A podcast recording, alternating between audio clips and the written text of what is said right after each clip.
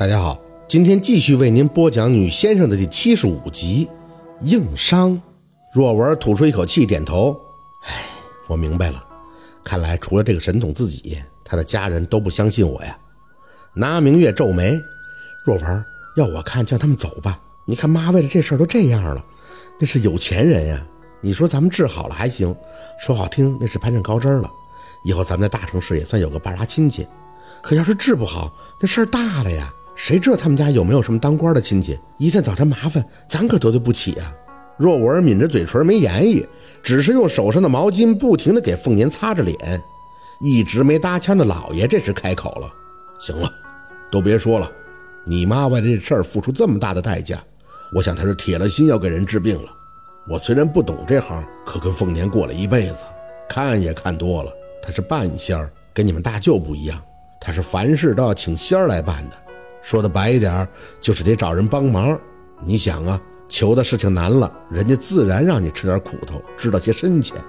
越难的事儿，这身体的反应就要越大的。那明月有些着急，可这么伤身体也不好啊。爸，既然大舅这么能耐，直接找大舅不就妥了吗？若文摇头，大舅的意思是不留，是妈要留。妈说要与天斗一回，听妈的意思是那个人认识我妹夫，所以能帮到若君。剩下的妈也不说，我也不明白妈的意思。那明月急了，可妈也禁不住这么折腾啊！你看吐地上那血，付出这么大的代价，要是治好了行，要是没治好，那妈不白。看着若文的眼，那明月满心不甘地吞下后面的话，嘴里轻声地嘟囔着：“总之，我觉得这事儿风险太大。那人都换过肝了，东西都不是原装的了。你看那肚子胀的，比我要生小六的时候都邪乎。我看他那脸色，我都害怕。”黄里透着青，行了，若文淡淡的张口，听妈的吧，妈肯定也是为了我们。那明月咬了咬嘴唇，抬眼看向老爷，爸，你说妈这还没给人看就吐血了，要是给人看完了，身体不会落病根儿吧？我听说有什么反噬一说，就像是李瞎子他们那样，他们以前也不是瞎子，就是干这行，说有什么反噬，这才瞎了的。屋子里的人都没有应声。老爷跟若文的脸上都怀揣上某种说不清楚的担心。过了好一会儿，老爷握住凤年的手，轻声的开口：“不会的，要相信你妈。”宝四没再说什么，看着姥姥凤年像是熟睡的脸，心里也满是担心。可宝四知道他是小孩，他说什么也没有用。就算姥姥说的话他不太懂，可也清楚姥姥凤年所做的一切都是要救那个叫沈明远的。就像老爷说的，既然姥姥付出这么大的代价，他肯定是铁了心要救沈明远了。宝四有点郁闷，心里满是纠结挣扎，想起那个陆生朗不友好的样子，突然觉得当姥姥凤年这样的先生有些憋屈。若文不停地催促宝四回屋睡觉，宝四知道他在这儿也帮不上什么忙，磨蹭了一会儿就转身出去了。要推开外屋门的时候，回头又看了一眼黑妈妈那个小屋。灯还亮着，若文他们把凤年抱回屋子时，也没来得及收拾。想了想，宝四深吸了一口气，直接向那个小屋走去。站在门口，乍胆看了一眼黑妈妈塑像，脸终于变得正常了，又是那个笑眯眯、慈祥的老奶奶了。心放了放，暗想：她要还那么凶，自己肯定不敢凑钱。这么多年，宝四没吃过猪肉，但猪跑还是见过很多回的。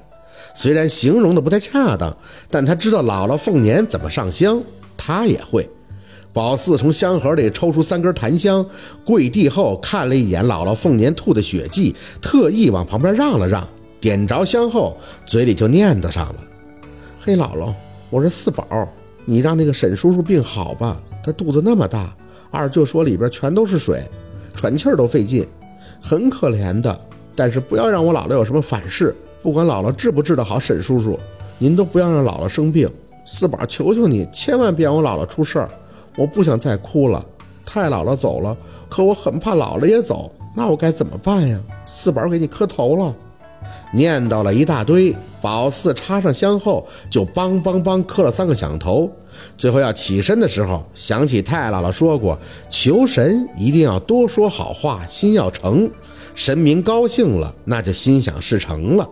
想着，宝四又一本正经的双手合十，看向黑妈妈：“黑姥姥，你一定要听四宝的话，保佑我们。四宝在这里祝你天天开心，吉祥如意。嗯，恭喜发财，好好学习。说完，宝四感觉差不多了，撑着胳膊一起身，猛地发现地上刚刚炸飞的香段七扭八歪的，居然都聚在了一起，隐约看去还像是一个字儿。皱着眉仔细看了看，门，不对，按照宝四之前的经验，这个字儿应该不是门，门里边是空的呀。可是这个门里边还有乱糟糟的半截香。那是什么字儿啊？正琢磨着，听见身后传出盛辉睡意朦胧的声音：“若文啊，怎么了？出什么事儿了？”宝四直接起身，还是去问问别人吧。是我妈刚才晕倒了，吵醒你们了吧？那薛大姨没事吧？是小陆老板起来了，他说你家那小妹妹喊了一嗓子，让我出来看看，用不用车？我带去医院看看吧。若文摆手：“现在没什么事儿，明儿早再说吧。”你赶紧回屋休息，我这儿。哎，四宝，你怎么还没回去睡觉啊？宝四站在黑妈妈的屋门口，回手指了指看见香缎的地方。二舅，我刚刚跟黑姥姥祈福了，那有字儿，应该是黑姥姥要告诉我的话，我不认识字儿。盛辉眯着眼挠脸，跟在二舅的身边，好信儿走过来。啥玩意儿？有字儿啊？就在地上，在那儿都是香呀！盛叔，你给踩了！盛辉被宝四吓得整个人一弹。踩的那些香段是细碎细碎的，这怎么造一地呀？小姑娘，你给香盒撒了？不是，是刚才炸的。你怎么把字儿给踩？哎呀妈呀，这地上咋这么多血呀？没等宝四指控完毕，盛辉就瞧见凤年吐出的血了。若文，谁在这杀鸡了？若文被他这一惊一乍弄得有些无奈。啊，不是，是我妈刚才吐的。我的个天哪！盛辉顿时就清醒异常。若文啊。你妈这肝也，若文无语。我妈身体很好，刚才是为了沈总的事儿，在这上香就吐血了。具体的我也不太清楚，等我妈醒了就知道了。盛辉的喉结上下咕噜了一阵，有些打怵的瞄了一眼黑妈妈的塑像。哎呀，若文啊，难为薛大姨了，我替沈总谢谢你家，谢谢薛大姨了。说完，赶紧像宝四刚才那样，双手合十的对着黑妈妈拜了拜。有劳大仙了，有劳了。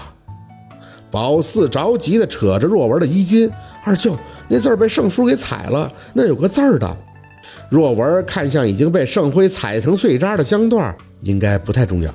明天我跟你姥姥说，你先回屋睡觉吧。宝四心跳的有些快，不重要。可宝四怎么就觉得那个字很重要呢？是不是黑妈妈要他找门救那个沈明远呢？